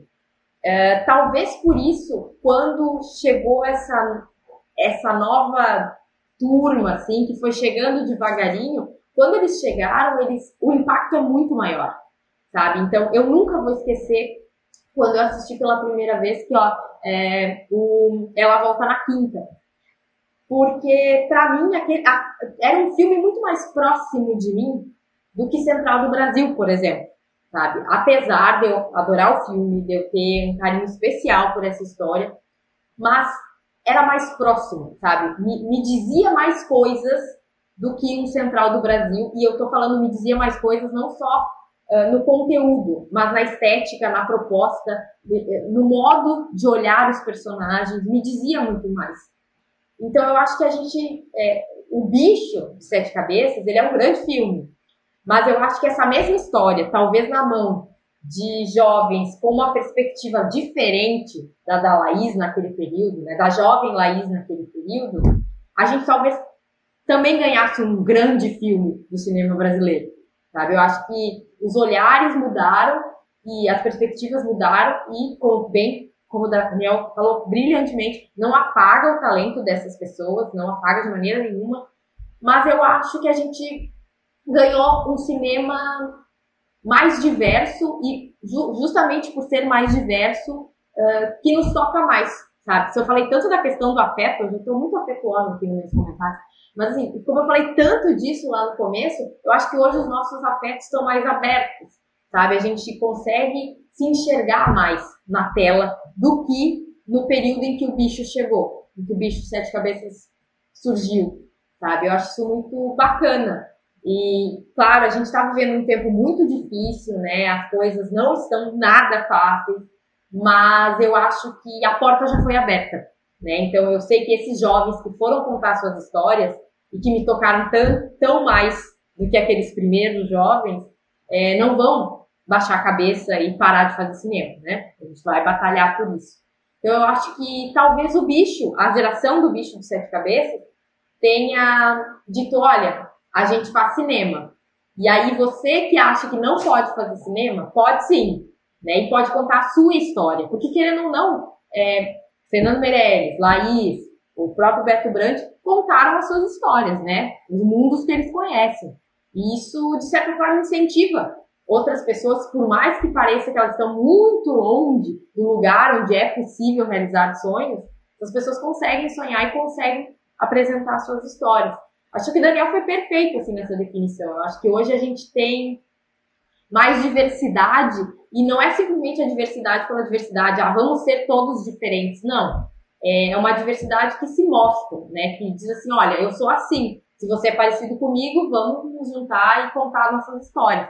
E se você for diferente, melhor ainda. A gente vai trocar e quem sabe disso nasce uma outra história, uma nova história. Eu acho que foi brilhante, assim, Daniel disse tudo. Maravilha. Você também complementou muito bem. E eu acho que é importante, né, a gente ressaltar isso, né, que entre, entre problemas e outros a gente tem evoluído, né, porque o cinema é isso, o cinema é reflexo. Então a gente está com esses afetos mais plurais, com esses, com esses realizadores mais plurais, com maior representatividade atrás da tela, vai se reverter também nessa representatividade na frente da tela, né, né, lá na tela. Então é importante a gente ter isso. E é importante a gente lembrar também que, graças a Deus, estamos, estamos essas, essas novas gerações cada vez mais plurais, mas também entender esse caminho, né? Eu acho que a Laís, ela é uma mulher branca, privilegiada, né? Tem um, um filha de um, de um cineasta também, mas a, ela teve dificuldades e muitas, né, de produzir. Você vê que dentro da filmografia dela são cinco longa-metragens até agora, e como o Daniel bem ressaltou, dessa lógica do, do, do machismo, de ver o, o Bolognese como o realizador e não ela. Ela falou isso também na masterclass que ela deu no Festival de Brasília, e que é outro marco também, né? Né? Festival Brasil 2018, completando 50 anos de festi 50 edições do festivais, de festivais. Foi a primeira vez que teve uma masterclass de uma cineasta, de uma mulher. E foi, e, é, pelo menos já foram duas de vez, né? Que foi a Laís e a Ana Molaerte. Mas é, você vê a dificuldade dessa, dessas vozes começarem. E agora a gente começa a ver cada vez mais isso. Então isso é importante também a gente da gente ressaltar e, e, e ver e, e, e, festejar de alguma maneira também, né? O bicho só re, reforçando aqui a, a, na trajetória dele aqui na Bracine, ele tá no, no livro dos melhores né, 100 melhores filmes brasileiros na posição 72 o texto, inclusive, no livro é da Neuza Barbosa. Acho que recomendo que quem queira depois ver um pouquinho, ler o, o livro, ler o livro inteiro, óbvio, e o texto da Neuzinha sobre o filme. A Laís ela aparece também no curtas, né, os melhores curtas com o cartão vermelho. É, foi, inclusive fui eu que, que fiz o texto sobre o, sobre o curta, curiosamente. Está na posição 85 ele também, ela também aparece no livro das mulheres cineastas, óbvio, né? Tem, a, tem um, um, um, artigo sobre ela, escrito pela, pela Flávia Guerra, que é Mulheres Atrás das Câmeras Cineastas Brasileiras de 30 a 18. Então, essa é a, onde Laís figura nos, nos, nos livros da Bracini. É, o Luiz Boanese, que é o, o, roteirista né, do, do Bicho e, da, e de boa parte do, dos filmes da Laís também, ele aparece no, nas animações, né, nas animações essenciais, ele está em segundo lugar com a história de Amor e Fúria, que ele roteiriza e dirige. Então acho que é, uma, é só pontuando um pouquinho essa, a carreira deles, passando pelas, pelas obras da que a Bracini já lançou e também já fazendo o convite para vocês, para quem, os ouvintes que não conhecem, conhecerem essas obras.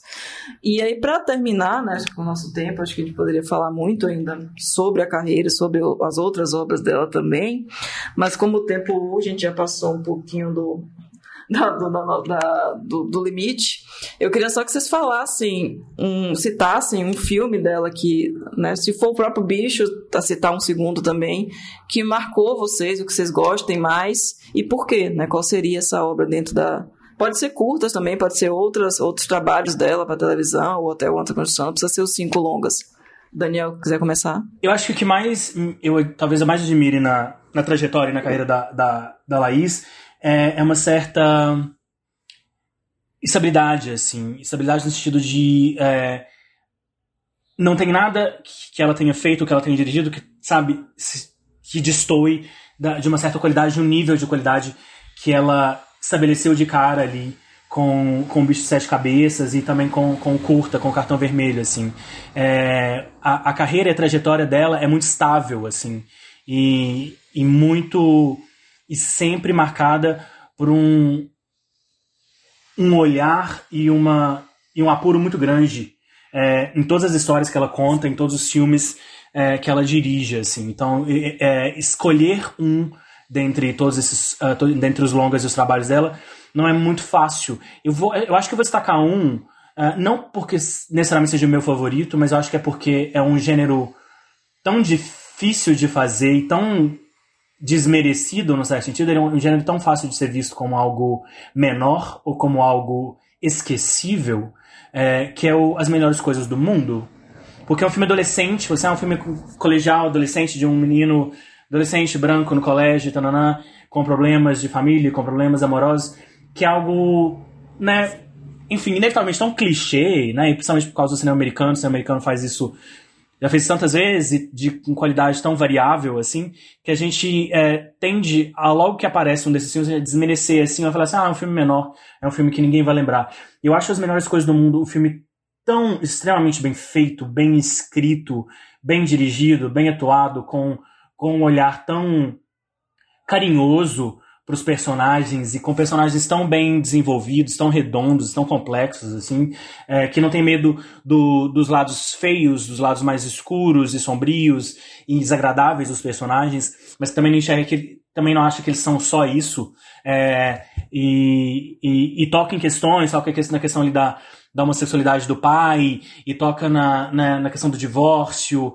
e, e, da transformação da adolescência com, com tanta é, delicadeza e com tanto respeito e com tanta verdade, assim, é, eu acho que é que é uma prova, talvez, do, do, do talento da Thaís, da, da, da Thaís, desculpa, da Laís, é, de pegar um gênero tão é, batido, no certo sentido, e tão malhado, no pior dos sentidos, assim, e tão desmerecido, e fazer um filme, de novo, com esse mesmo nível de qualidade é, que ela sempre estabeleceu nos trabalhos dela, assim, eu acho, né, da, é, é um filme que eu não esqueço dele, eu consigo lembrar até hoje, né, da, da, da música dos Beatles, do Something, né, eu tenho o Paulinho Velhano lá tocando violão, e, e o Mano tocando com ele, e a discussão, a conversa com, com o pai, com, com a mãe, na verdade, com a Denise Fraga, no carro, e que ele descobre o que está passando com o pai dele, assim, é, é tudo tão bem feito, é tudo tão bem construído, tão bem amarrado, assim, é, e é um filme extremamente adulto, no sentido de maduro, assim, não tem nada ali que é, que é bobo ou raso ou, ou, ou que não seja de extremo interesse e extremamente verdadeiro para qualquer espectador adulto, assim. É, é, eu vou destacar ele por esse motivo, eu acho, assim. Eu acho que o filme quem não viu deveria ver porque é muito bom, assim. E, e só encerrando minha fala, e porque é isso, que para mim todos os filmes, eu tava pensando antes da gravação, todos os filmes da Laís, pra mim são filmes sobre família. Eu acho que a grande, é, o grande elemento central, o grande tema central de todos os filmes da Laís seja no Bicho Sete Cabeças, é, no As Melhores Coisas do Mundo, no Como, é, Como Nossos Pais, o, o, o, tema central, o elemento central do cinema dela é a família, assim, são questões de família, a, as dificuldades, os obstáculos, os conflitos de família, e mesmo Chega de Saudade, que é um filme, enfim, que se passa né, numa gafieira, vamos colocar assim, é, a, a, relação, as relações que se estabelecem ali entre aqueles personagens durante o filme, é, eles não deixam de ser também uma família, assim. É, é uma família é, não uh, genética ou não biológica, vamos colocar assim, mas é uma família, assim. Eu acho que, que o que interessa para mim, no certo sentido, e o que eu acho que interessa a Laís, a Laís e, e, e que, que, chama atenção o olhar dela e o, o, que ela deseja discutir tem muito a ver com famílias, conflitos de família, assim. É, e eu acho que o As Melhores Coisas do Mundo é um excelente exemplo disso. Muito bem. Realmente é um, é um filme extremamente sensível. É, eu, eu, lembro muito da cena do ovo. Aquela cena do ovo nunca saiu da minha cabeça, né? Dos ovos na, na cozinha, ele jogando na, na parede. É, Bia, e você, Bia? Consegue? Pois é, eu tava aqui, Daniel, eu, eu tô com um bloco aqui na minha frente, eu tinha anotado dois filmes. o As Melhores Coisas do Mundo e o Como Nossos Pais, né? Mas aí, tipo, jogando no palitinho ali, né? pesando as coisas, assim, eu concordo com tudo que o Daniel disse, porque eu acho que outra coisa que é só para acrescentar, eu acho que as melhores coisas do mundo, e um outro filme, que é mais ou menos o mesmo período, que é o Antes que o Mundo Acabe, da Ana Luísa Azevedo, são dois filmes adolescentes, né? Que eu gostaria de ter assistido na minha adolescência. Porque a gente, essa, por essa pressão e tal do, do, cinema americano e tal, a gente cresceu vendo adolescentes que não falavam a nossa língua, que não moravam nas cidades onde a gente morava, e, e eles eram, assim, digamos, o modelo da coisa legal que a gente queria ser. Né? Então, assim, eu acho que a Laís fez esse filme adolescente e o Antes que o Mundo Acabe também, dirigido por uma mulher, né, a Ana Luísa. É, para mim são dois filmes, assim, que... É, duas mulheres que optaram por contar histórias adolescentes com delicadeza, com inteligência, né, respeitando a inteligência de, do espectador jovem que vai assistir o filme. Então, eu acho assim, também é um destaque dentro da filmografia da Laís. Eu acho, eu acho um filme, um filme que respeita o espectador jovem que vai assistir, sabe? Em nenhum momento ela pensou em fazer um filme descolado e tal. Não. A adolescência é uma porcaria. A gente sabe que, que essa coisa de ser muito legal, ser jovem, coisa, isso venderam pra gente. A gente sabe que a adolescência é muito difícil, né? Uma passagem é, bastante trabalhosa da nossa vida. Mas eu escolho como nossos pais Uh, primeiro, porque eu acho que é, é, é, é, um filme, talvez, onde a, a, a Laís consegue colo se colocar assim. A gente percebe que, pelo menos assim, das entrevistas que a gente viu na época do, do lançamento do filme, né? Ela e a Maria Ribeiro criaram uma comunhão ali, uma coisa assim, como se duas mulheres trocassem informações, né? Quais são os seus problemas, quais são os meus problemas tal, e vamos construir esse filme juntas, né? Então, eu acho que é o filme. Eu não gosto de usar essa palavra, mas me falta outra no momento. É, é um filme mais feminino da Laís, sabe? Onde ela resolve voltar o seu olhar para as questões de que abrangem a, questão, a mulher, sabe? Então, assim, a personagem da Maria Ribeiro, é, apesar, assim, eu tenho minhas ressalvas com várias coisas do filme, mas eu acho que a personagem, assim, qualquer mulher, não importa a fase da vida em que esteja, que sentar no cinema para assistir esse filme, em algum momento ela vai se identificar. E como o Daniel disse, filmes de família, né? Eu acho que é o filme onde ela, ela se entranha, assim, em, questões familiares que não são comuns a gente ver no nosso cinema e nem no cinema de fora, né? Então, assim, é, é, aquela briga no banheiro, sabe? Eu gosto muito daquela cena em que eles estão conversando, ela e o Paulinho Vilhena, no banheiro e a imagem dela tá no espelho, assim, tá, ela tá cortada no meio, né? Então, assim, é uma mulher que se divide em mil durante o dia e ela tá se sentindo trincada, sabe? Aquela mulher, ela tá trincada, ela tá tentando resolver com o marido dela uma questão que para ela é muito clara, mas que para ele parece um bicho de sete cabeças, sabe? Ele tá tentando entender o que ela quer dizer ali e acho a cena muito bem construída, assim. Eu acho que todo o Como Nossos Pais, ele fala de coisas que são do cotidiano, mas a forma como ele apresenta a, a, o apuro cênico, né? Então, assim, o texto é muito bom, mas a cena é muito boa. Né? Aqueles filmes, assim, dá vontade de assistir duas vezes, uma para prestar atenção só na construção cênica e outra nos diálogos, sabe? Acho um, um filme muito bem construído. Uh, e principalmente porque eu acho isso, eu acho que é o filme onde a, a Laís se coloca mais como mulher dentro, não só da direção de atores, mas olha, eu vou contar uma história sobre o viés de uma mulher, sobre o olhar de uma mulher. e eu sou mulher. Então, certas coisas que eu vou colocar aqui fazem parte do meu cotidiano. Não quer dizer que seja biográfico, né? Quer dizer que isso eu já ouvi de outra mulher, eu vi outra mulher passando por isso, né? Eu fui essa mulher, então eu acho que é, é feminino no sentido de é o filme, né? Ainda mais essa história ali que, que, que o Renato contou, né? De, as pessoas se se apresentarem, assim, irem pro, pro homem, né? Ela é a diretora do filme, mas, ah não, o autor é o homem, né? E eu acho que é, parece que assim, ela se coloca mesmo, sabe? Tipo, olha, esse filme é sobre uma mulher, é dirigido sobre uma, por uma mulher, e essa é uma história de mulheres, né? Por mais que tenham personagens masculinos bastante importantes ali dentro da trama, eu gosto muito deles, né? O, o pai dela, o George Maltin, eu acho incrível, eu gosto do Paulinho Vilhena, acho que ele constrói ali o, o cara bobado e alienado né, emocionalmente muito bem, ele constrói. Mas eu acho assim, da filmografia dela, é o filme que nesse momento da minha vida mais me toca, sabe? É um filme que às vezes está passando uma cena e eu paro para olhar esse filme, né? Porque alguma coisa eu capto ali. E, e acho que dentro da filmografia dela também foi muito premiado e tal, mas eu acho que pode abrir uma porta, assim. Ela já se voltou para adolescência várias vezes, já se voltou, não digo terceira idade, né, mas o Chega de Saudade tinha esse viés, assim, saudosista, né, as pessoas da, do baile, da, da, da, toda essa construção, mas eu acho que agora parece que ela olhou para as mulheres da família dela, para a mulher que ela é, né, como diretora, como mulher, como mãe, e, então acho que nesse momento eu destacaria o como nossos pais. Eu acho que ele fez muito sucesso tudo, mas eu acho que ele é um filme que merece mais atenção. Eu acho que a gente precisa talvez assistir o Como Nossos Pais uh, num momento bem leve da nossa vida, assim, para dar aquela sacudida, né? E a gente parar para pensar se realmente estamos vivendo algo leve ou se a gente está botando uns paninhos quentes ali em algumas coisas. Mas eu acho que eu destacaria isso. Uhum. Muito bem. E é a primeira vez também que ela assina o roteiro, né? Exatamente por ser a primeira vez que ela vai falar de fato da, do universo né, da mulher mais mais diretamente, que antes dos filmes ela era só a diretora e, e o Luiz Vanessa é só o roteirista. E aí, a partir de Como Nossos Pais, ela assina também com ele o roteiro. E que é uma lógica também que a dupla sempre teve, né? É uma parceria muito dessa, dessa busca desse olhar, né? Eu lembro que eu entrevistei o Luiz Bolognese na época do, das Melhores Coisas do Mundo, e ele falou do processo do, da construção do roteiro, que foi muito coletivo com um grupo de adolescentes teste, né?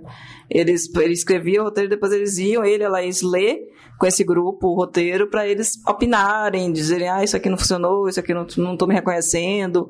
Então, era um processo que eles sempre tiveram dessa busca pelo olhar desse público que eles estão retratando, né? Esse, esse, cuidado que casa muito com o que você falou da questão do afeto, né? De olhar para esses seres que, que estão sendo retratados com respeito e com, e com afetividade, e tentando entender esse universo da melhor forma.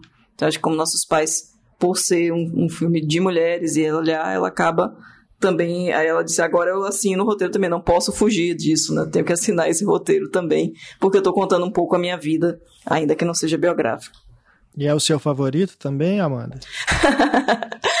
pois é, não queria seguir o eu, é, é o filme realmente que mais toca, me toca dentro do, de, eu gosto muito do Bicho também, é um filme, né, o primeiro, impactante, mas eu acho que como Nossos Pais ele dialoga melhor comigo, com o meu momento, com, com o que eu me identifico. Não só pela, pela temática, mas por toda a construção, né? Acho que é, Bia falou, citou essa cena do banheiro, né? E tem muito essa lógica dessa... Como ela trabalha a divisão da, da, da dos, dos cômodos na casa, na tela. Eu acho muito bom aquela cena do, do, do que vai e volta a parede no meio, o quarto das crianças, ali o banheiro e a forma como ela vai sendo conduzido. Eu, acho, eu gosto muito do filme nessa, nessa lógica de, dessa compreensão, né? da cena inicial também naquela mesa com a família, a relação com a mãe. Então tem várias questões ali que são bastante tocantes e que, que me impacta. Ainda que é, Chega de Saudade, que é o filme que é o mais é, não, não chamar de patinho feio, né? Que como disse Daniel, acho que, a, que a, há um cuidado na, na filmografia dela como um todo, acho que ela tem uma, uma importância, mas Chega de Saudade acaba sendo ficando em, é, esque, esquecido né, nas citações. E eu acho que é um filme extremamente sensível também nessa lógica, né, de como ela vai conduzindo essa câmera nesse, nesse baile, né, nessa, nesse cabaré, né, nessa, nessa construção, e esses casais que estão ali meio perdidos, meio, meio encontrados. Eu gosto principalmente dessa dinâmica né, da, da mise-en-scène e da forma como ela conduz esse olhar por aquela pista de dança. A gente combinou então, porque eu vou nesse sentido também. É, como um todo, é, o, o Como Nossos Pais é o filme dela que eu gosto mais, justamente por achar ele mais completo, é, tanto na questão é, de ela se posicionar, né, se afirmar, como a Bia falou lindamente, é, mas também enquanto realizadora. Acho que é um filme mais lapidado, né, e ela traz questões ali muito interessantes mesmo. É, até pensando assim no, na questão do posicionamento é, político, né? Porque, se eu não me engano, um dos primeiros filmes que é, faz um, um, uma é, menção é, a Dilma a, numa, numa cena bem breve, assim, numa tela, né? Aparece o nome da Dilma, já pós-golpe, e me parece que há ali também um enfrentamento a esse golpe, porque tem uma cena que a personagem da Maria Ribeiro ela vai para Brasília, né? E ela tá, acho que num quarto de hotel e ela acorda assim, ela tá nua, ela chega na cidade, na, na janela, né, do quarto e olha para a esplanada ali, né? É, e, e, ela tá no primeiro plano e assim me parece, sabe, um, um posicionamento mesmo, um plano que diz muito assim, é uma mulher com força dessa, com a força dessa personagem, precisa enfrentar esses monstros que estão aí fora, sabe? E a gente estava vivendo justamente esse momento ali pós-golpe, né? Então me, me, parece, me, me, bateu muito forte assim é, essa, essa imagem, né? De que era um posicionamento político também da diretora ali em relação a isso. É, mas o Chega de Saudade é um filme que eu tenho um carinho especial. É, me envolvo muito com ele. Eu saí do cinema assim, quando eu assisti a ele pela primeira vez, muito encantado né, com a forma como ela filmou é, aquele ambiente. Adoro esses filmes que tem um microcosmo né, de personagens, se passam só durante um, um pequeno pedaço do dia, e mesmo que a gente não conheça é, profundamente aquelas pessoas durante aquele breve espaço de tempo que a gente está com elas ali no baile, a gente se importa com cada uma. Né? Tem cada, cada história que é apresentada para ali, a gente se envolve, a gente quer saber como que aquilo vai se desdobrar, o que essas pessoas vão fazer depois dali. É o elenco formidável também e a música, né, super envolvente ali com a Elza Soares, o Marco Ribas, aquela banda de baile, né, trazendo aí grandes clássicos da, da música brasileira. Então, um filme que eu gosto bastante também. E para não para não dizerem que não falamos dos curtas, é, a Amanda citou o Cartão Vermelho, né, que é o primeiro filme da Laís, que é, é bem legal mesmo, gosto demais. Ele é de 93. E é curioso porque o outro curta que ela faz, já em 2012, que é uma nota só, dialoga com esse primeiro, né? Porque são dois filmes que é, se passam no universo infantil e tem protagonistas femininas, né, enfrentando justamente grupos de meninos, né? Cartão vermelho ali no ambiente do futebol e numa nota só é uma jovem violinista que tem ali uns meninos fazendo bullying com ela, né, na vizinhança. É curioso pensar nisso, né? São a, a, além da Maria Ribeiro no Como os Nossos Pais, são as outras duas protagonistas femininas dela. Posso fazer só um último comentário? Eu sei que eu já falei claro. muito, muito, muito, mas eu tô como percebi, me dei conta de, de, de, algo muito interessante, assim, porque a gente falou, né, a gente tá, claro, a gente tá falando da Laís e tudo, falando muito dela, né, desse papel fundamental que ela teve ali no, né, nesses últimos 20 anos do cinema brasileiro, mas eu tô pensando, a gente falou, é, é, alguém citou agora há pouco também a, a Ana Mui Laerte, né, e me veio isso, assim, realmente, é, as duas, né, Laís Bodansky e Ana Mui Laerte, foram não únicas de forma nenhuma, mas foram a, as duas principais uh, cineastas, eu acho, né, no cinema brasileiro, né, naquele momento ali retomado ou pós-retomada, né, de maior, são as duas cineastas, vamos colocar assim, de maior visibilidade, talvez, ou de maior reconhecimento, assim, e, e, né, e, e incrivelmente talentosas, E eu pensando aqui e, e, e, me dei conta de como as duas, né, começam a carreira, pelo menos em longa-metragem, a Laís com o uh, Bicho Sete Cabeças e a Ana, Ana Mulaert com o Durval Discos, né, ela, elas começam a carreira fazendo filmes longas sobre homens, ou personagens masculinos, assim, né? E é curioso como, talvez inconscientemente, eu não vou afirmar, não afirmo de forma nenhuma em nome das duas, mas é curioso como que é, é talvez para elas como mulheres ali naquele momento, né, para serem aceitas nesse clube do bolinha do, do, do cinema, assim, para se afirmarem como realizadoras e como cineastas e tal, talvez elas, é, né, optem por bater na porta, né, com essas histórias, com histórias masculinas ou essencialmente masculinas, assim, claro, nunca é, é, ignorando ou, uh, ou diminuindo as personagens femininas, mas filmes essencialmente centrados em homens, assim, e, enfim, ela, eventualmente elas vão seguir, né, evoluir, desenvolver a carreira delas, e elas chegam, né, no, no momento em que elas sentem, é, talvez a necessidade, ou elas sentem que é a hora de contar histórias não é, unicamente, não exclusivamente protagonizadas por mulheres, mas dois longas extremamente feministas, assim, né, que uh, não é uma, uma obrigatoriedade, nem todo filme protagonizado por mulher é feminista, mas uh, o Como Nossos Pais e o que, uh, que Horas Ela Volta são dois filmes claramente, abertamente, muito e nada sutilmente feministas, assim. É, e é curioso como que elas né, levam, não sei, talvez ali 10, 15 anos para chegar no, no momento ou num ponto da carreira delas em que elas se sentem à vontade ou elas se sentem preparadas ou compelidas a, a fazer esses filmes assim. E hoje a gente pensa né como tem eh, nós temos excelentes diretoras mulheres né cineastas mulheres despontando e surgindo se afirmando no cinema nacional né. A gente tem a, a a Anitta Rocha da Silveira, né? Tem a, a Gabriela Amaral, não, não sei se eu estou lembrando o nome dela corretamente, mas, né, mas a Gabriela do, do Animal Cordial, que são cineastas, são diretores que estão surgindo agora, estão fazendo seus primeiros longas agora, e já é, chutando a porta aberta, entendeu? abrindo a porta a chute, falando assim, olha, essa é minha história, é, eu quero falar de, enfim, histórias protagonizadas por mulheres, ou por homens, ou por transexuais, ou por gays, e não pedindo licença, não sentindo necessidade de pedir licença para contar as histórias é, que elas querem contar, protagonizadas pelas personagens que elas querem, é,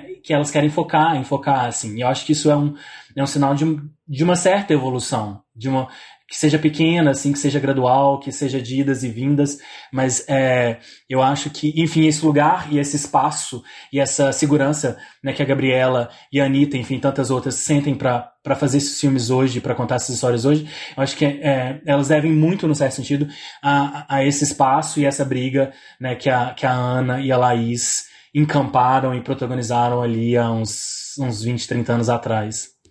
Muito bem. Vamos encerrando então aqui o nosso podcast Abracine sobre bicho de sete cabeças e falamos também sobre esse percurso da Laís Bodansky. É, lembrando que a Laís já tem um novo longa-metragem é, prestes a estrear, né, o chamado Pedro. O Pedro aí se refere a Dom Pedro I, interpretado no filme pelo Cauan Raymond. É um filme que vai falar sobre a volta dele, né, depois que ele deixou de ser o imperador do Brasil, a volta dele para a Europa. Ficamos aí na expectativa da estreia desse filme algum festival aí, final de 2021, início de 2022, ainda não está certo, mas já temos aí mais um mais um filme da Laís para a gente ver em breve. Exatamente. Te agradeço, né? Quero agradecer a, a presença tanto da Bia quanto do Daniel. Foi muito foi um bate-papo muito agradável, até que né, a gente vai, nem viu o tempo passar direito, mas é importante a gente trazer né, uma cineasta como a Laís Odanse falar do Bicho de Cabeça, falar dela. Então eu queria agradecer e só pedir para vocês falarem, darem as suas considerações finais, agradecimentos também, ou qualquer outra coisa que vocês queiram. Bom, eu queria agradecer pelo convite, né? Foi muito bom e eu acho que a gente sai desse podcast querendo rever mais, né? Porque até me deu mais vontade de rever o, como nossos pais aqui a partir das coisas que a gente trocou aqui. E agradecer muito, é, dizer que eu acho que a gente está num momento em que, mais do que nunca, isso que o Daniel falou, né? Tem outras mulheres chegando aí e eu acho que a gente já pode dizer que a, a, a Laís foi lá na ponta, né? Ela e a Ana Moglianetti também. É, as, não as primeiras, né? A gente sabe que teve muitas outras mulheres no cinema nacional, mas digamos que, para minha geração, pelo menos, as que apareceram e que a gente olhou e disse, poxa, a, a gente pode fazer cinema, né? A gente pode fazer cinema e a gente pode contar qualquer história, né? A gente não precisa ser específica, né? Eu não gosto dessa ideia de que e a Laís quebra esse estereótipo, né? De que mulher só conta história de mulher, né? Ou que mulher vai ter sempre que ter algo feminista dentro do filme. Não, a gente pode contar qualquer história. Se tiver um viés feminista, foi porque a gente quis, foi porque foi uma escolha, né? Ou seja, uma escolha pessoal, seja uma escolha da equipe que quer contar é, a partir desse viés. Então eu acho que é muito importante a gente estar tá celebrando 20 anos de um filme dirigido por uma mulher. Parece pouca coisa, mas assim, há 20 anos atrás uma mulher balançou o coreto, mesmo que todos os entrevistadores, né, olhassem para o marido dela que estava ali do lado, que era o roteirista do filme, que tem o seu talento também. Ela era a diretora desse filme, ela levou o nome do nosso país e principalmente o nosso cinema para muitos lugares e as pessoas olharam para ela de uma forma diferente. Ela era a diretora do Bicho de Sete Cabeças. Então acho que é o momento, acho que é para pensar, né?